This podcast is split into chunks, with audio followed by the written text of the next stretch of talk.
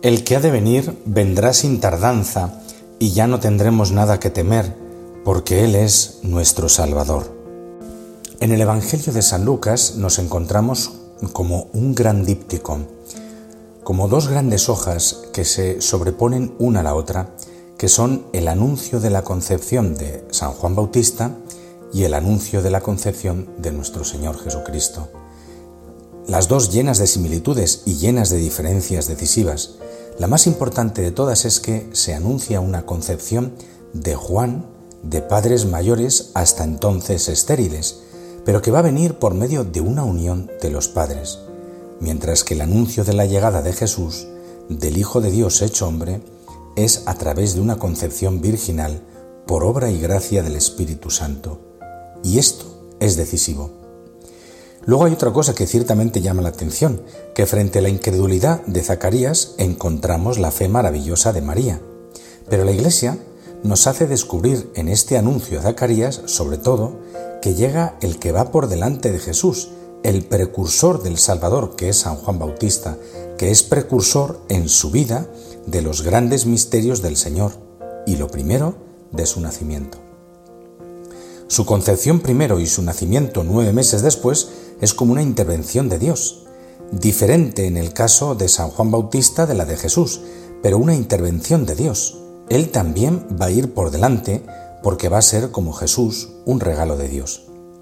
Y en esa concepción y posterior nacimiento de San Juan Bautista que va por delante de Jesús, con una intervención de Dios, hay también un anuncio del cielo. Dios anuncia que va a venir San Juan Bautista como un regalo de Dios, y Juan es consagrado a Dios, como el caso de Sansón, que es un caso similar, un matrimonio mayor que no tenía hijos y que Dios le anuncia que les va a dar un hijo. Ese hijo va a estar consagrado a Dios desde el seno de su madre y Sansón va a ser el liberador del pueblo. Bueno, pues Juan Bautista es consagrado a Dios desde su, concepción, desde el seno de su madre, y es figura del gran consagrado que es Jesucristo, que es el que Dios ha consagrado con su sello. Tenemos aquí la gran introducción al misterio de Jesús. Jesús viene porque Dios nos lo da y el gran anuncio de esto viene a través de San Juan Bautista, que es un regalo de Dios, cuando los padres ya están resignados a aceptar lo que no hubieran querido nunca, que es no tener hijos, Dios les sorprende con lo que tanto desearon y tanto pidieron, pero que ya no esperan, que es tener un hijo.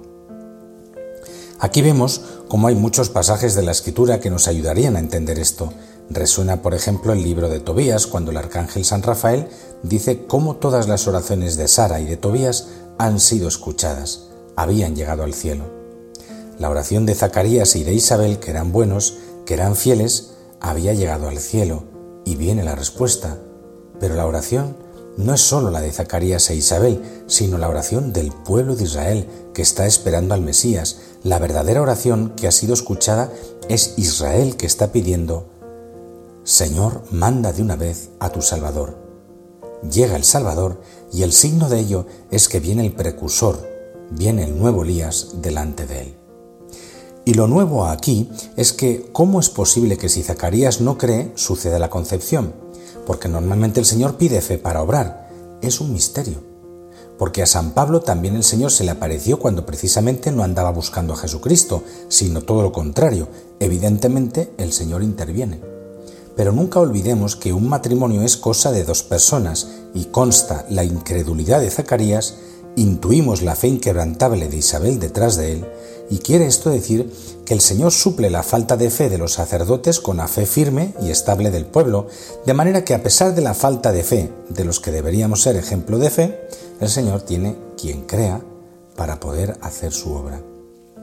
Y esto es muy importante para nosotros. Fijaos que la primera lectura que hoy escuchamos, como el caso de Abraham o Ana, la madre de Samuel, Dios varias veces elige a un matrimonio que no tenía hijos para manifestar que Él daba el don de un hijo y sobre todo que el caso es el nacimiento del pueblo. El pueblo nace con Abraham y entonces Zacarías entra en el templo porque es el sacerdote del Dios de Abraham, es decir, aquel que sin tener hijos Dios le prometió y le concedió un hijo y fijaos qué contradicción es que entres ahí, Dios te diga lo mismo y tú no le creas. El Señor hoy ¿Qué nos está diciendo?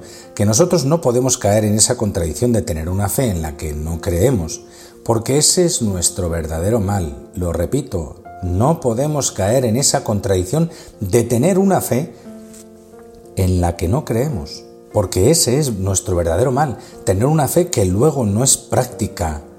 En cuanto parece que en nuestra vida tenemos que depender algo de Dios o tenemos que confiarnos a Dios, entonces ya no creemos.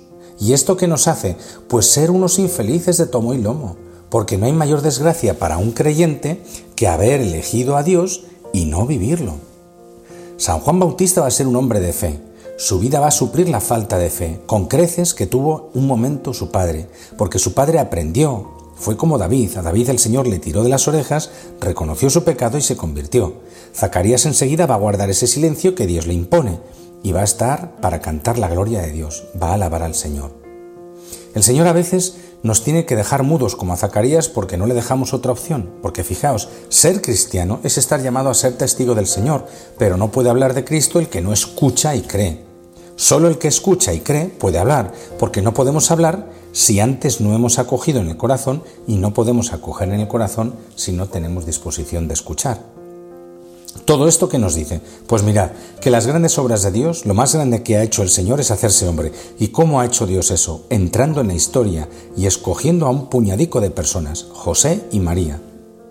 Y ahora Juan, y sus padres primero, que son Zacarías e Isabel, y punto, no hay más. Y con este, pues, sexteto, incluido Jesús, pues Dios se manifestó al resto del mundo. Entonces, ¿qué nos está pidiendo el Señor ahora? Pues que nosotros también tenemos que ser hombres y mujeres de fe, y que desde el bautismo estamos consagrados a Dios. Por nuestro bautismo, San Pablo y San Pedro y los primeros cristianos se llamaban unos a otros santos, no porque fueran santos de canonizar todavía, santos que significa los que habéis sido santificados por el bautismo. Nosotros entonces estamos consagrados al Señor y nuestra vida consiste en llegar a ser verdaderamente hijos de Dios y a ser testigos del Señor como Juan Bautista. Señor, en este día, en este camino que estamos haciendo del Adviento, queremos pedirte que podamos reconocer el misterio que tenemos, como San Juan Bautista, de haber sido elegidos desde toda la eternidad, amados y llamados por ti desde el seno de nuestra Madre, que estamos llamados a ser cristianos y a vivir de ti. Enséñanos, Señor, como a San Juan, a ir por delante de ti preparándote el camino, ayúdanos a ser testigos tuyos, danos un corazón lleno de fe para escuchar y creer tu palabra, a guardarla en el corazón, para vivirla en nuestra vida y para anunciarla con todo nuestro ser. Feliz día para todos. Amén.